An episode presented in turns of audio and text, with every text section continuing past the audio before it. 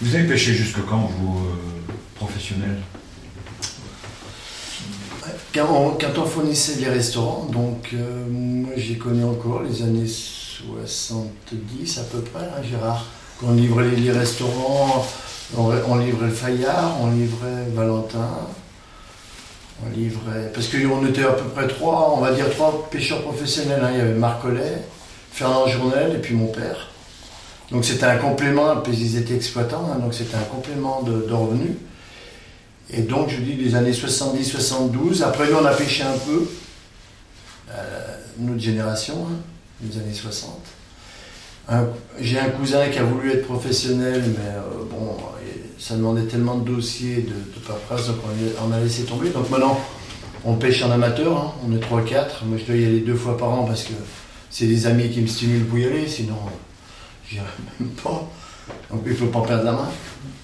Même mes gamins sont à peine, euh, à peine stimulés à venir. Ce qui est dommage, hein. Alors tu pêches avec quel type euh, de- d'engin? Des filets. Filets classiques qu'ils utilisent au Léman, les professionnels du Léman, d'Annecy. euh.